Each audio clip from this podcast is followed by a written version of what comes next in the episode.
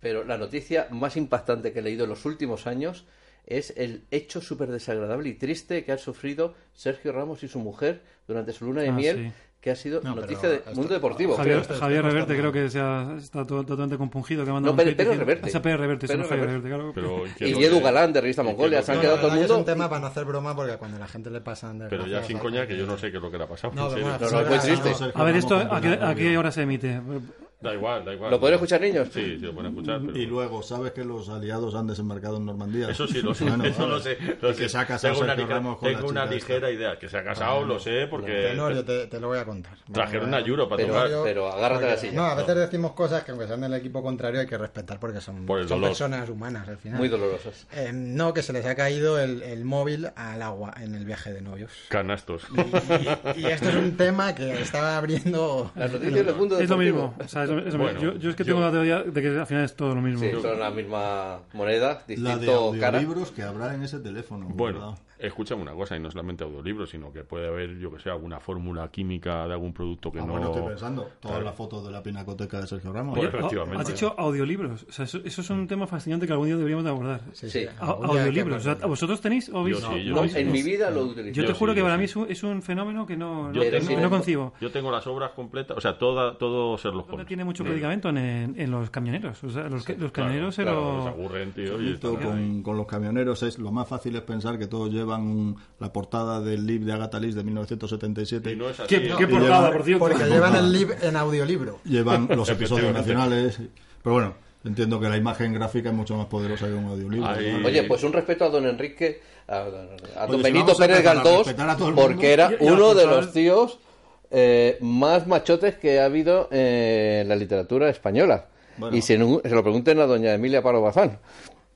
Porque él está diciendo actualidad. Eso es justamente de lo que iban hablando Sergio Ramos y su señora cuando se le cayó el móvil. Le estaba diciendo, ¿qué me está diciendo de doña Emilia? Pa-?" Con el, el cariño que le tenemos Pues a, en pleno, a Pardo Bazán en esta en pleno siglo XIX y tenían los dos un concepto de la libertad eh, individual y de pasar de las reglas y de pasar de... Eso la- Sergio y Pilar.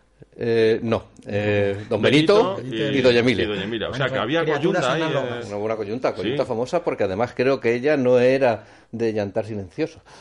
Anda, mira, qué bonito, la qué palabra, elegante lo has dicho. ya que te pones la palabra es gemebunda Bueno, Venga. siempre aprendo Muy algo bien dicho, muy bien dicho. Esto eh, se nos ha desmadrado ya desde el principio. Sí, porque tendríamos que hablar de la actualidad del Atleti al principio. Pero bueno, esto es un poco actualidad. Puedo decir algo sobre de No, pasado, no, mucho vamos a pasar al del tema. No, no pues diré lo mismo pero hablando de otro sí. Por ejemplo. No, bueno, digo que las cosas estos jugadores que se van y que vienen, que francamente a mí no me importan, me, me generan cierta indiferencia, es lo que siento por ellos. Eh, es como cuando te cabreas porque una novia que tuviste de dos noches se casa con otro.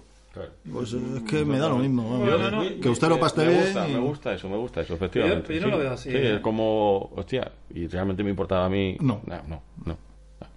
Bueno, pero si, si realmente no te importaba, pero yo, yo no lo veo así. O sea, si es un. eh, eres un picaflor y esto es un, un amor de una noche y, y se te pira, pues. Y luego se casa con no sé quién, pues bueno. Pero es que no es el caso. Eh, El otro día dijo, creo que fue Torres el que lo dijo, que lo que peor lleva el aficionado del Atlético de Madrid es la falta de respeto. Y yo creo que es que es exactamente eso, ¿sabes? Ah, Porque. bueno. Porque, porque ah, lo que duele de, Rodrigo no es que se vaya, es, es, es la forma en la que se va y sobre todo el, el desprecio que ha tenido por, por el equipo, por lo que significa el equipo, por lo que él decía que entendía, porque, porque claro, llega con la vitola de que entienda el equipo, de que es el sueño de su vida, de que ha renunciado a un montón de cosas porque aquí quiere crecer y tal.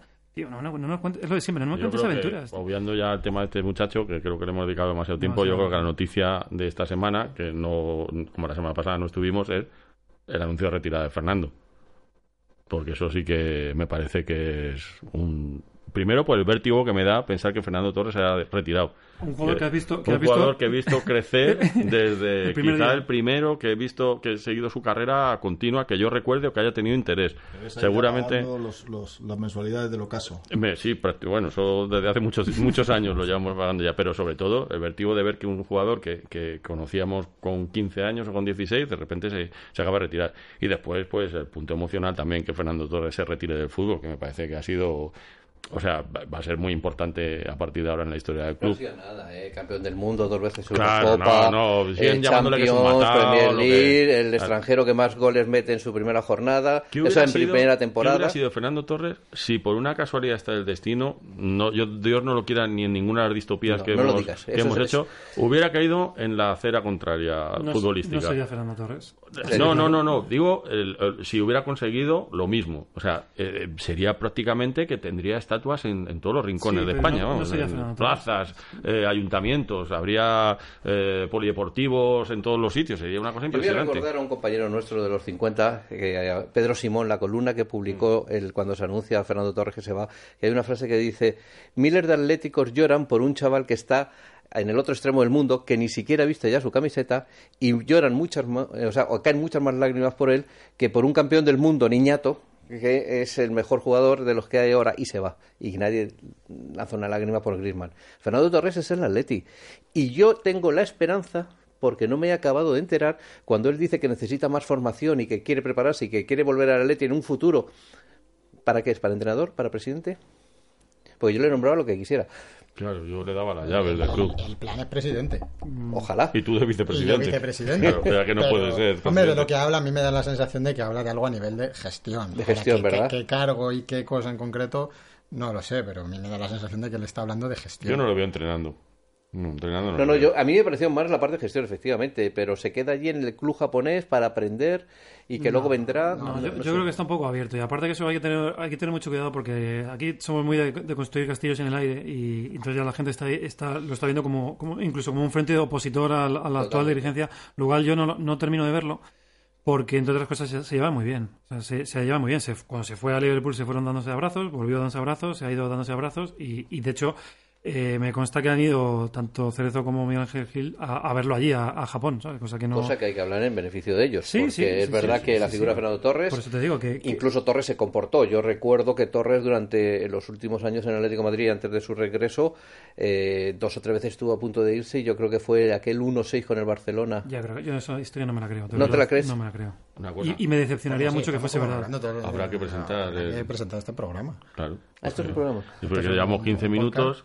Y no haya dicho nada. Claro. Es que ya se nos olvida. Y bueno. Podemos poner directamente la, la canción y, Y ya ya, está. está. presentado. Habrá que decir que esto es cultura en rojo y Esto blanco. es Cultura en Rojo y Blanco. Estamos aquí con José Manuel Tenorio, con Enio Sotanaz, con Paco Sierra y con el maestro Sosa. Y ahora viene la canción, por fin. Y Antonio Edilla, por Dios. Atlético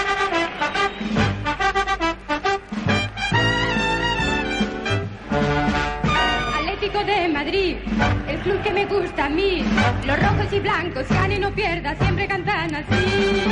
Hurra.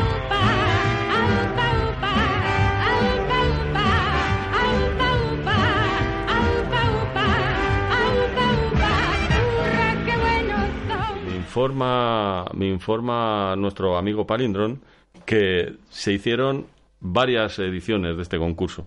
Y la segunda, en la segunda edición, eh, el Atlético participó con una canción que estamos tratando de recuperar que se llama Shotis del Atlético. Hay que traer sí, a sí. Palindrona. Hay que traer a Palindrona que que tuvo para saber ese Sí, tipo de cosas. o, qué, o qué mediana edad está teniendo O- también. O, o que no juventud tuvo. Pero vamos, es verdad que, que- que el tío, como dije el otro día, que es digno de admiración, tiene una, una pasión arqueológica por desintegrar cosas de la Lely, que es, vamos, una cosa impresionante. Bueno, De- dejarme una putita, que antes estábamos hablando de la gente que se va y de la gente que entra. Y tengo que hacer un pequeño homenaje a un tío que se ha ido y que ha estado sí, muy señor. poco, a Gelson Martins, Sí, sí, sí. porque publicó un tuit en el que dice: Feliz de dar un nuevo paso en mi carrera, pero no puedo olvidar y agradecer al Atleti por haber apostado en- por mí. Fue poco tiempo, pero aprendí mucho. Aupa Atleti. Esto es un pues señor. muy bien, Esto es un señor.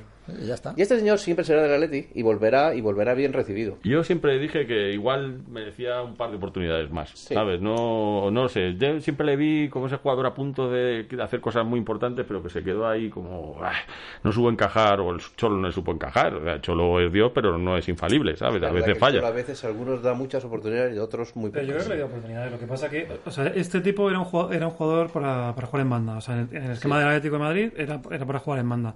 Claro, pero un uno que juega ahí en el Atlético de Madrid tiene que saber defender, o, sea, o tiene que saber cubrir. Y las, le sacó, o sea, al principio lo empezó a poner en segunda punta porque no lo veía muy claro, pero hubo un par de partidos ya serios de liga y que me acuerdo que se, o sea, los dos goles llegaron por su, por, por su banda.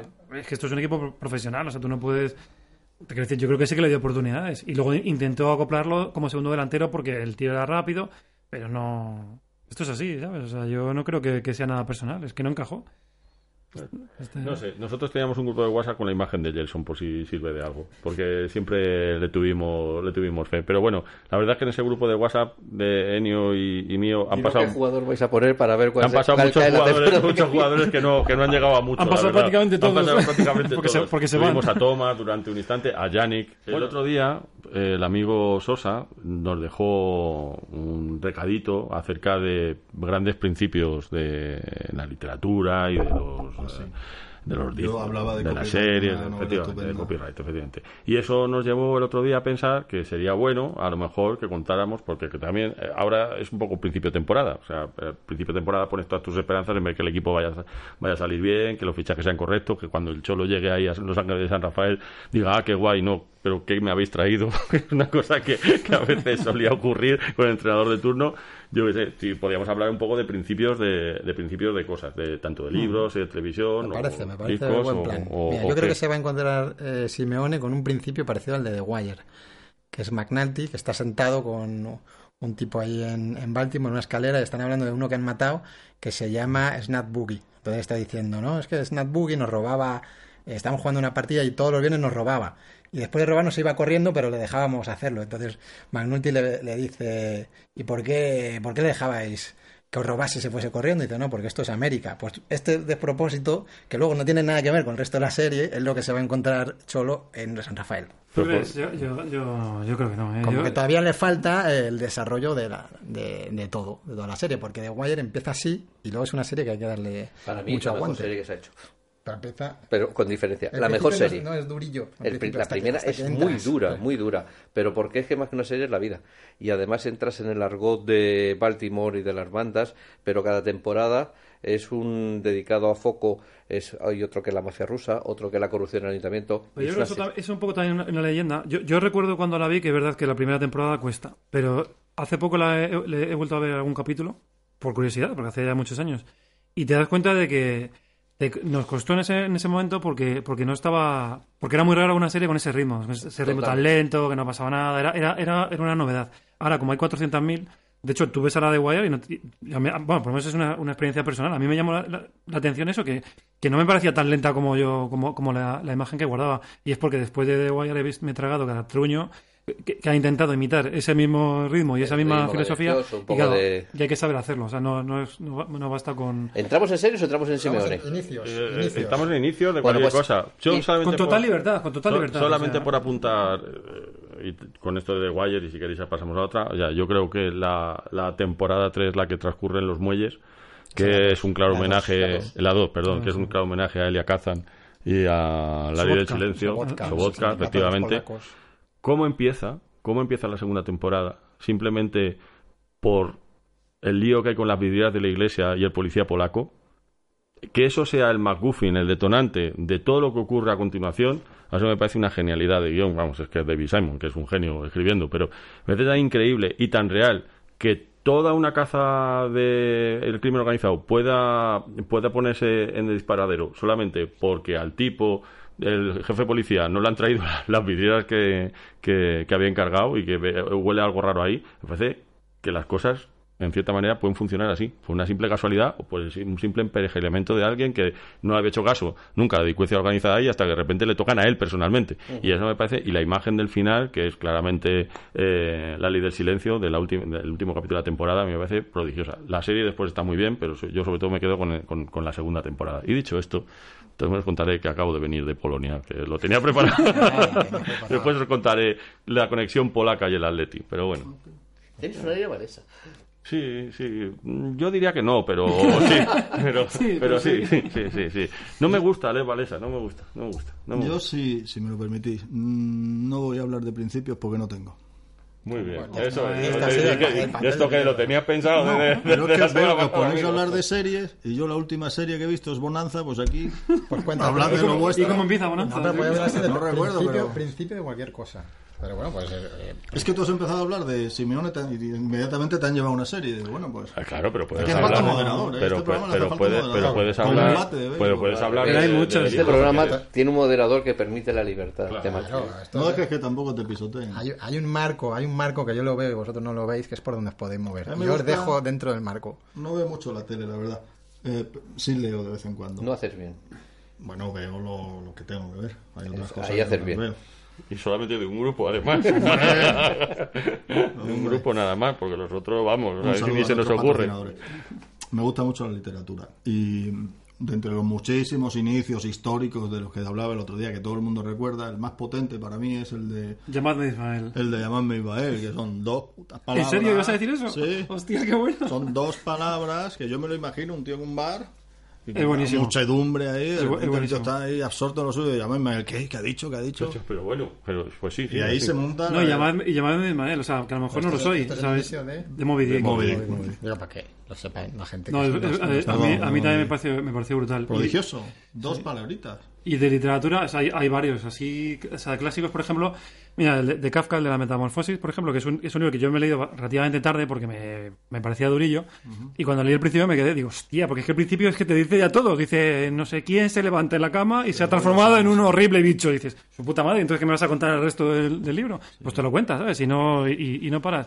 Hombre, para eso es muy divertido lo que hace García Márquez con Crónica de una muerte anunciada, que en la primera frase ya sabes el final, te pega un spoiler. sí, sí. El día en que lo iban a matar, Santiago Nassar se levantó a las 5 de la mañana y dice, ah, pero lo han matado al protagonista. Esto me ha pasado a mí ahora con, con El adversario de Manuel Carrer, que está basado en un... en- o sea, no está basado, es como un libro reportaje. Sí, casi todos los y- suyos y- es y eso. lo primero que te cuenta es que un tipo eh, ha cogido y se ha cargado a toda su familia porque les estaba viviendo una mentira y no podía sostenerlo y mata a toda su familia. Ese es el Ah, este es ese el de La principio. vida de nadie también. Que, sí Que es luego película- la peli de La vida sí, de nadie y otras de están un tipo que no, que no trabajaba Entonces- y que había engañado a toda su familia diciendo que trabajaba y se iba, Pues, se iba ahí al parque a, Esto a es, pasar la esto es. mañana. Pues empiezas el libro, entonces yo se lo contaba a la gente y todo el mundo, pero no me hagas spoiler. Digo, no, no, que esto es, el, que se esto empieza es el así. principio. Luego ya... Otro de lo los inicios que recuerdo son con el bajo en la música pop, en Black is Black, que tiene un inicio inolvidable, y en Under Pressure de Queen, dos bajos ahí históricos. No, pues muy bien. ¿Tú de- también, ¿Tú también crees como yo que las mejores canciones son las que tienen una línea de bajo muy potente? Porque yo eso lo pienso siempre. Pero vamos a ver, ¿cómo voy a creer yo algo distinto a cualquier cosa que tú opines? Qué- pero en este caso, eres. pero en este caso es que tienes toda la razón. ¿No creéis que el mejor arranque es Laila? No. ¿No? ¿Te parece un poco a Eric Clapton? O sea, yo, yo lo voy a dejar en no y no voy a desarrollar. Desarrollalo, desarrollalo. no, no, es que tengo ciertos prejuicios con el autor de la canción. Sí. Sí, sí. has, tocado, has tocado un tema candente y, Vaya. y espinoso, ¿sabes? No, no, o sea, bueno, no, simplemente que creo que está sobrevalo- sobrevaloradísimo, vamos, el, Pero el personaje. ¿el, el cantante o la canción? Todo, absolutamente. Y hasta la historia de Laila. Bueno, la historia estaba bien. Podría haber Bueno, hecho una, una, algo una conservado. tercera altura, ¿sabes? Hombre, no, no hoy- me, no me, no me, no me- Hoy precisamente que se celebra el Día del Orgullo, recuerdo para los Kings y su Lola, Los claro. mejores principios de, de- de música, de canción, para mí son los Jackson 5. Hay, hay la canción de I Want You Back, I Want You Y Back, que creo- tiene un bajo, bajo, pum, pum, pum, pum, Pero es que ese principio pum, es tan pum. bueno que estás toda la puta canción Claro. esperando. O sea, eh, no, lo- no es, no- que es el problema de, lo- de los buenos principios, que es luego muy difícil mantener, mantener esa altura. Y, y esa canción en concreto es que ni siquiera se vuelve a ser el estribillo. Es que está, es, No, eh, es la línea de bajo todo el rato. este- Oye, pues hablando en ¿La principio... podemos escuchar? eh, podemos ponerla un poquito.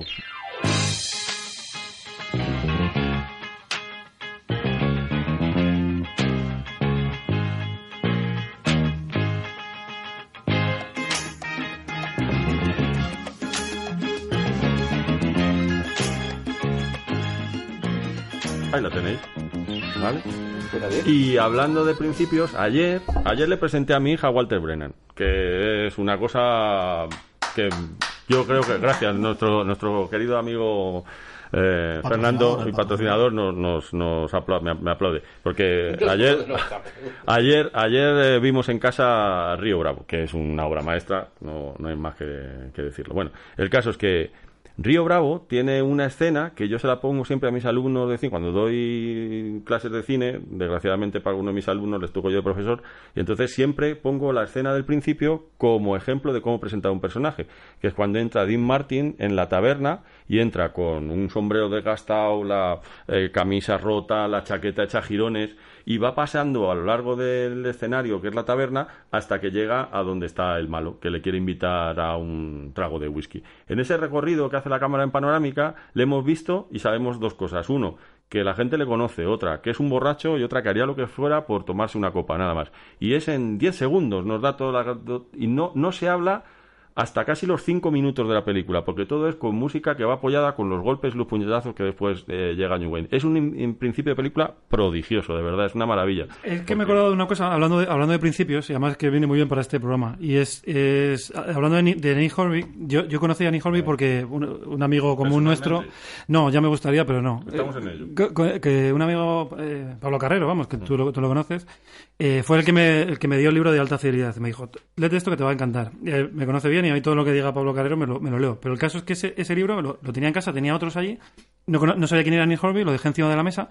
Investigando por el, al tío, vi que tenía un libro anterior que se llamaba Fiebre en las gradas. Y dije, hostia, o sea, cómo mola, tal. Y, me fui a, coger el libro y, lo, me acuerdo que lo abrí a ver cuál era el principio. Y es que he estado, estaba buscando el principio porque recuerdo que me moló mucho y, y efectivamente. Dice así, además viene muy a cuento.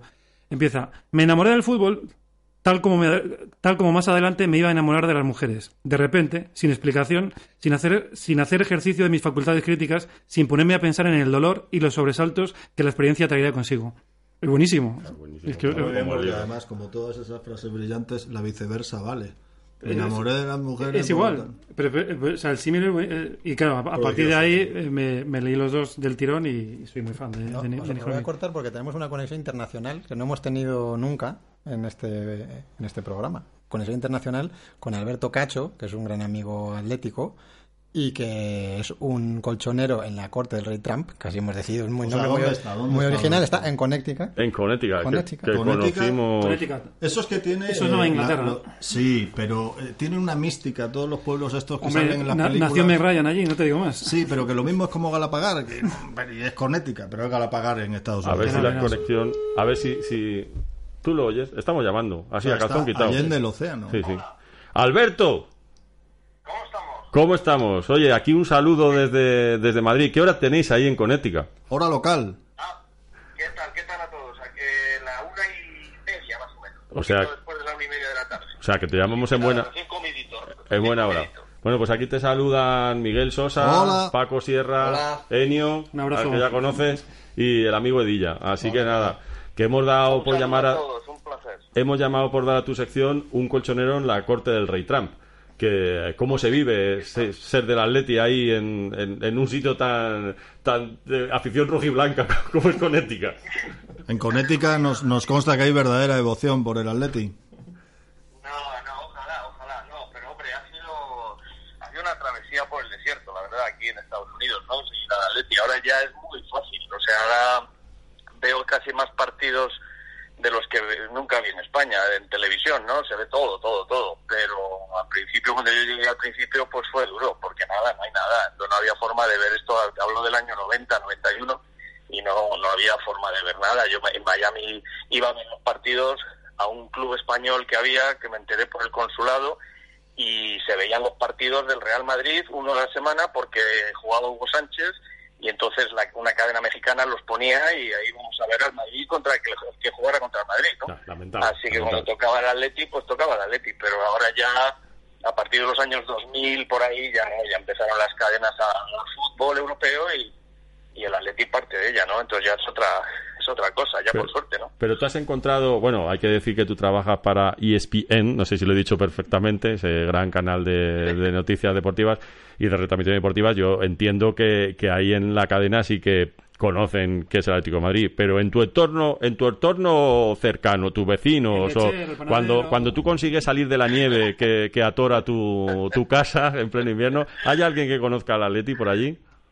Mira, nadie, pero sí, hay una, tengo una anécdota, tengo una anécdota, a nadie, o sea, olvídate, imposible, pero tengo una buena anécdota y eso pasó el año pasado. Vino el del cable, se me fastidia el cable y entonces lo llamo y tal, y ese día jugaba el Atleti, no me acuerdo, o sea, un sábado cualquiera. Y entonces salgo, pero ya, día de partido yo me disfrazo, ¿no? Con mi camiseta y tal, y unas zapatillas de estar por casa del Atleti. El tipo llega, y yo pues no, o sea, no me cambio, es evidente, ¿no? Entonces yo salgo así con la camiseta de Atleti, las zapatillas de andar por casa, con un abrigo que me puse, que hacía frío y tal, y él ahí trabajando, está en el suelo ahí, está como por la, pero fuera de la casa y me ve las zapatillas Y me dice, americano este pavo, ¿eh? dice, Atlético Madrid, ¿no? O sea, pero, pero digo, ¿y tú cómo lo sabes? Digo, ¿tú eres americano? Dice, sí, sí. Pero, pero americano, americano. Digo, sí, sí.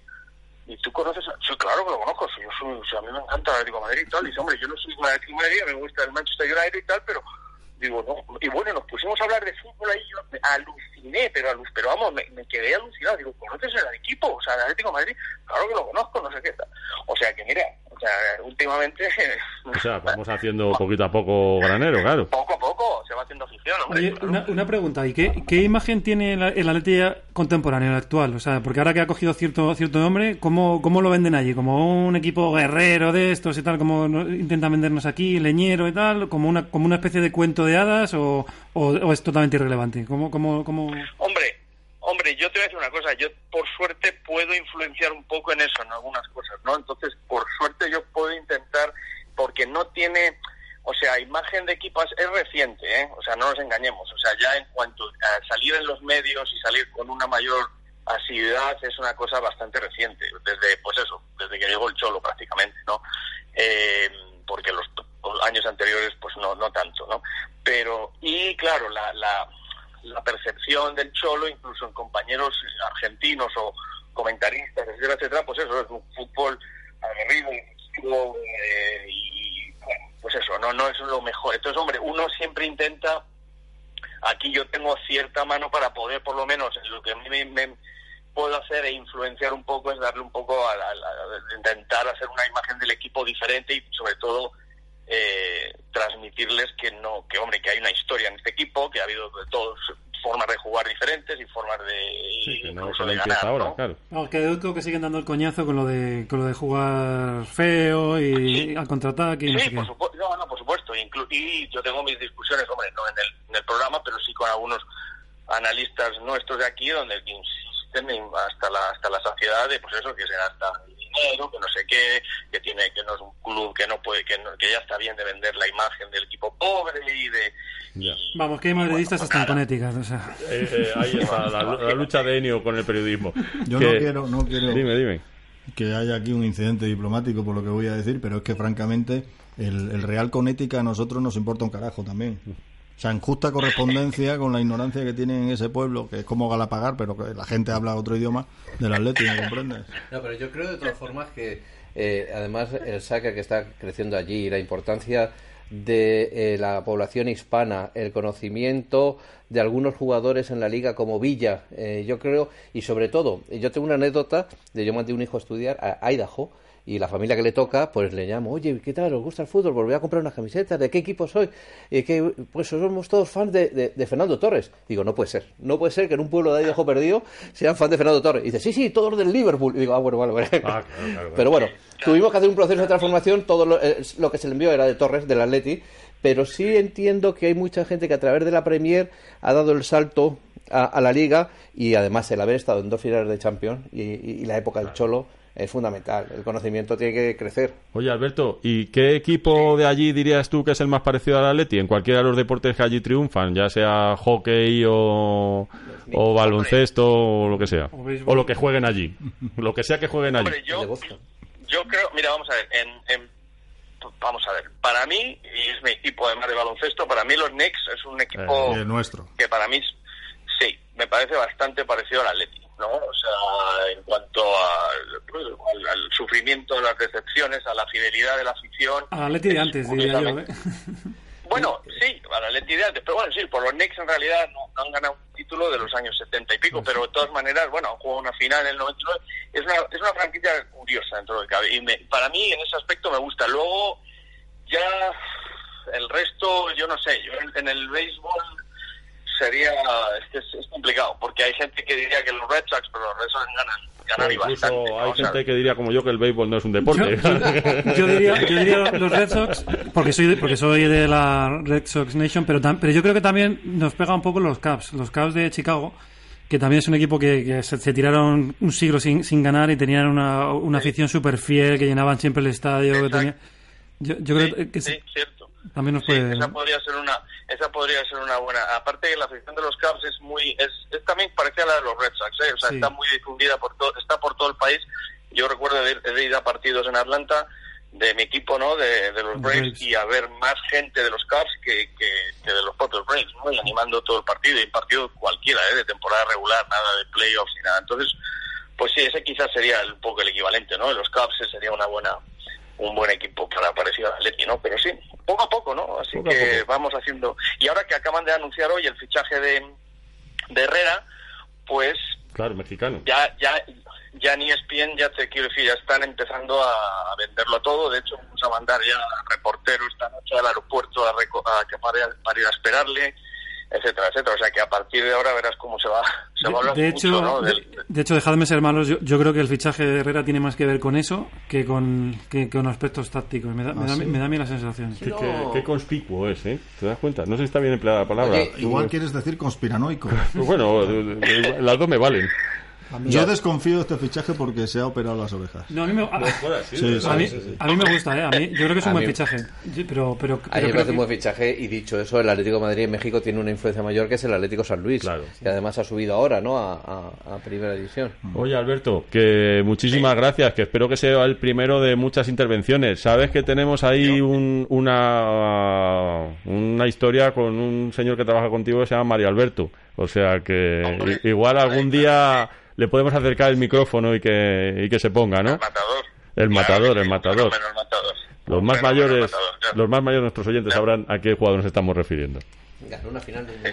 Bueno, Alberto, tío, que un Bueno, abrazo muy grande. por- gracias por llamar, es un placer de verdad estar con vosotros. Un abrazo. Venga, un A abrazo. cobro revertido, también te lo decimos. ¿eh? Chao. Adiós, Albertico. Me he quedado, me he quedado muerto con lo de Idaho. ¿Por? Porque no sé dónde está. Pues mira, te voy a decir, está Medio eh, en la frontera de Canadá, pegado al estado de Washington. O sea, casi. Eso Encima de Eso es la parte- Peñaranda de Bracamonte. ¿eh? La parte- Pero- es la en Peñarán de Bracamonte yo te recomiendo Casa Paco, que creo que tienen el mejor macho. tostón de toda Castilla y León. Nuestro, nuestro patrocinador Casapaco. Es Casapaco, Las te parece. invitaciones Ya, que tú, eres, tío, o sea, de verdad, a veces como un personaje berlanguiano de bienvenido Mr. Marshall, el señor este que sale ahí protestando contra vienen esos indios a invadirnos del imperio, porque el imperio austrohúngaro, que sabéis que es una palabra que siempre salía en todas las películas de, de Berlanga, lo he dicho solamente para, Lorenzo, para decir Díaz, esto. Lorenzo Díaz me escribió una cosa muy bonita que espero poner en mi epitafio, bueno, que me lo ponga alguien. Dice, es usted un personaje machadiano pasado por Berlanga. Efectivamente. No, pero es que yo creo que, esto lo decía Maruja Torres, que una cosa es América y otra los Estados Unidos. Así es que yo me gustan mucho las poblaciones americanas, pero los galapagares de Estados Unidos, la verdad, no Pues sé dónde imagínate está. Idaho, que está perdido. Wyoming, sí, sé que está en la sexta, que pero está otro no. Eh, en un pueblo que se llama Ratun, que son 3.000 habitantes, y va a una casa allí y de pronto le dicen que toda la familia es fan de Fernando Torres. Es un impacto, es un impacto. Es más, llegó y ese año eh, en el torneo de high school mi hijo metió el gol que permitió llegar a la final del estado. ¿eh?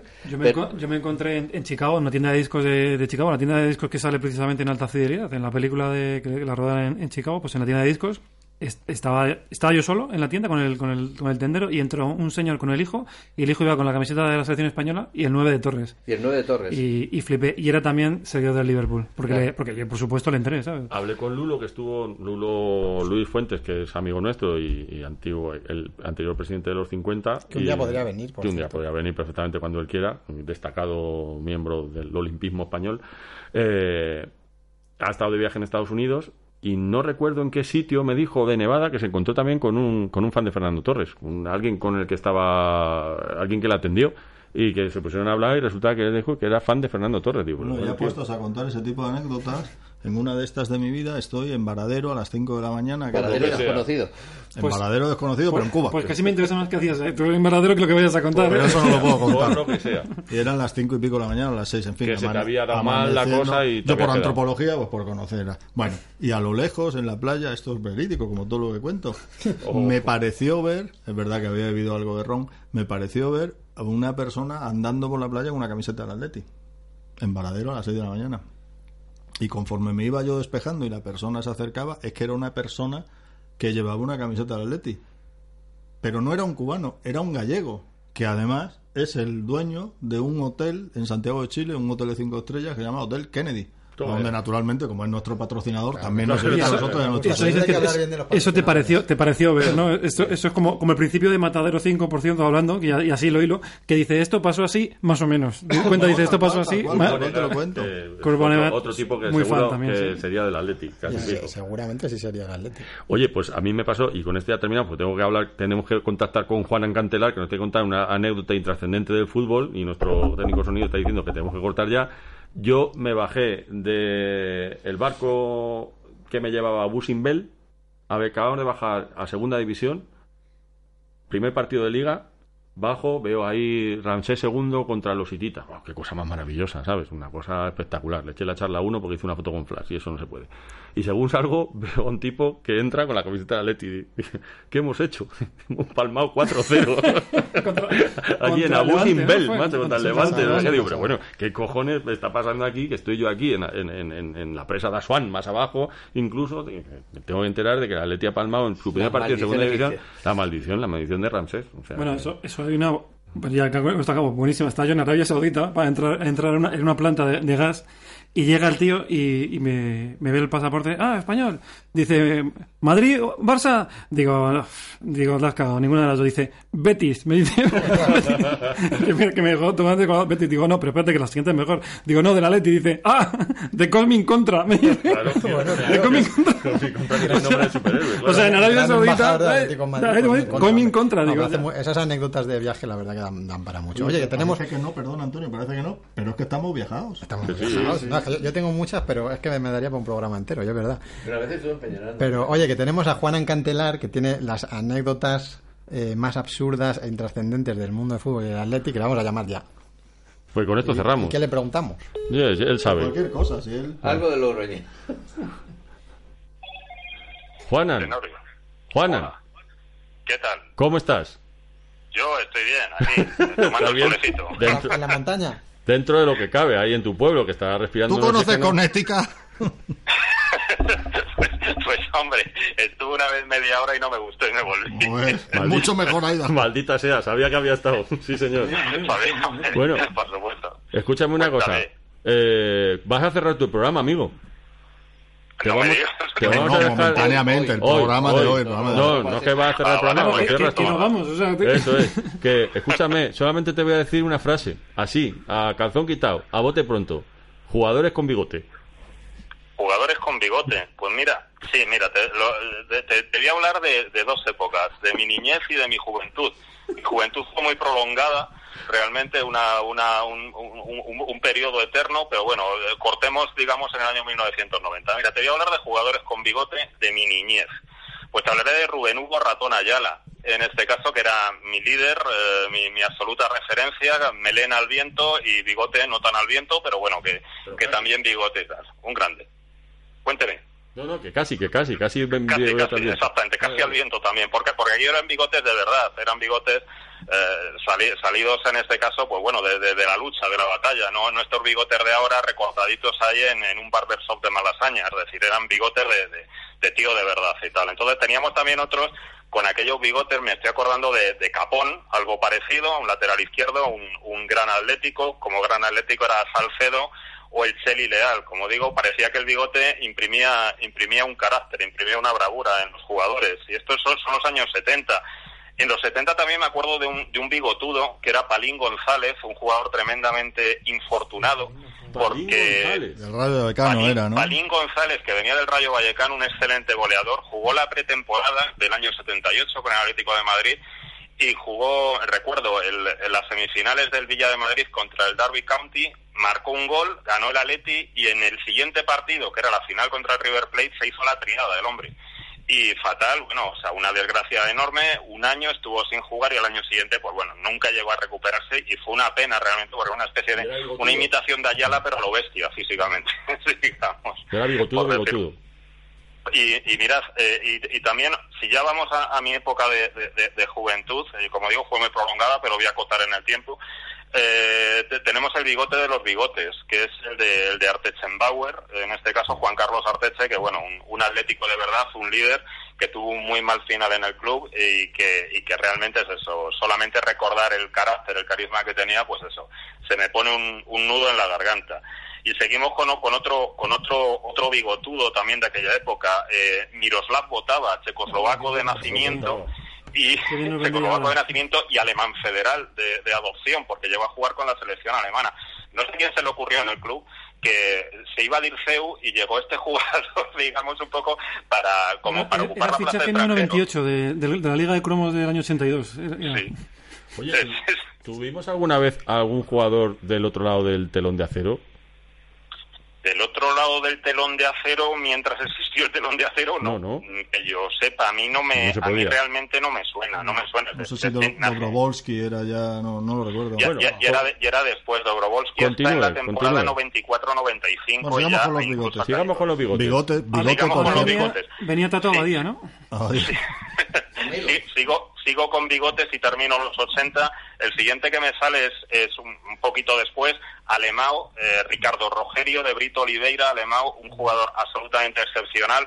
Un año y unos poquitos meses estuvo, era un fichaje de, de Vicente Calderón, no lo quiso Jesús Gil. Una pena, uno de los jugadores que más me han impresionado en el campo, habiéndole visto muy poco tiempo, porque fue un año capaz de jugar en cualquier posición del medio del campo, jugar en la defensa, de libre, jugador eh, absolutamente impresionante.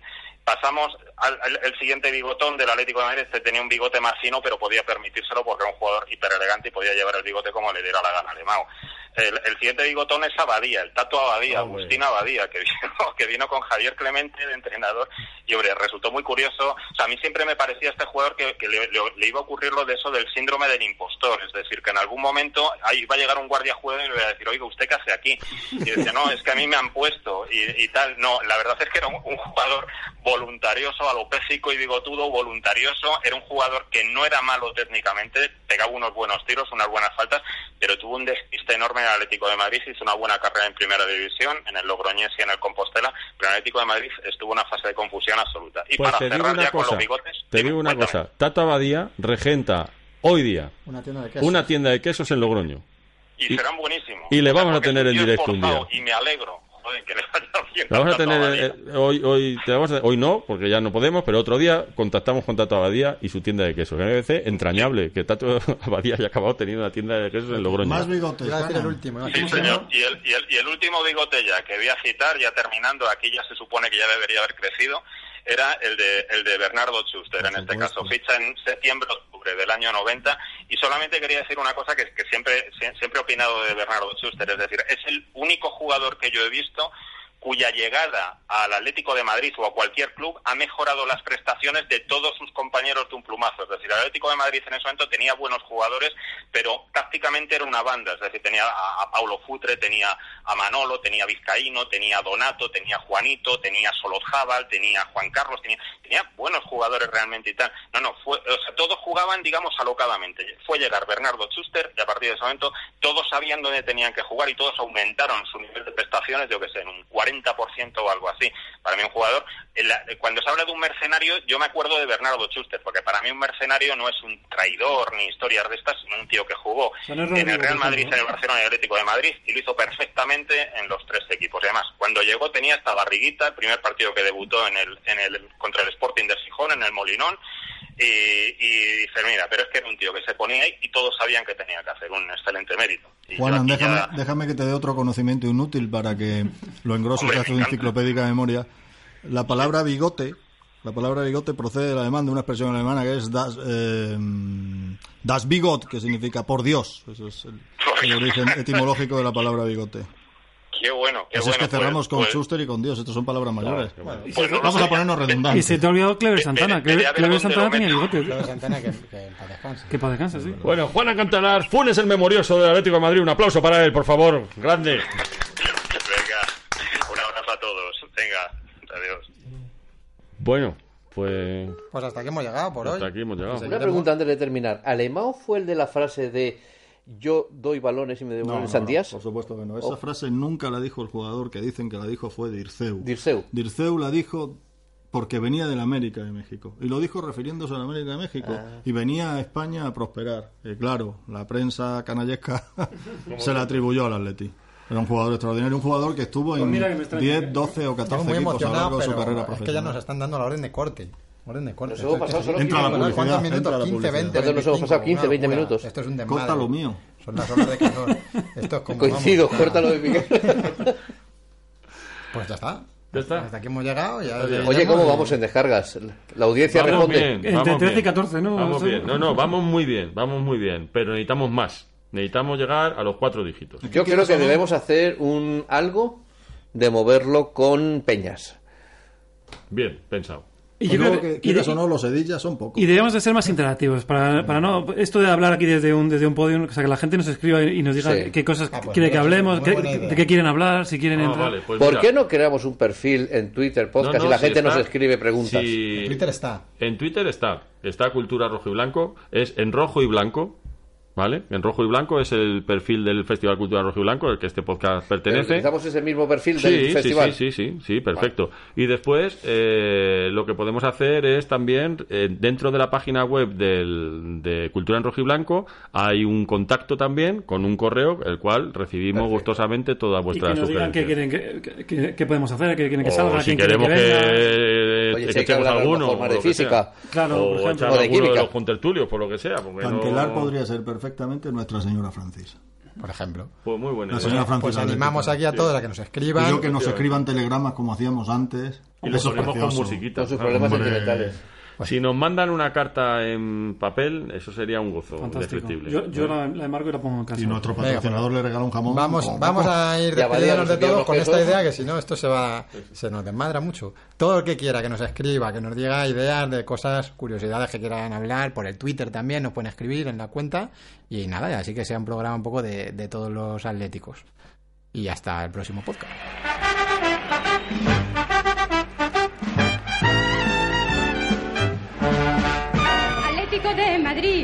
El club que me gusta a mí. Los rojos y blancos, gane no pierda, siempre cantan así. Aupa, upa, aupa, upa, aupa, upa, aupa, upa, aupa, upa, aupa, upa. ¡Hurra, qué buenos son! Atlético de Madrid, el club que me gusta a mí. Los rojos y blancos, gane no pierda, siempre cantan. Aupa,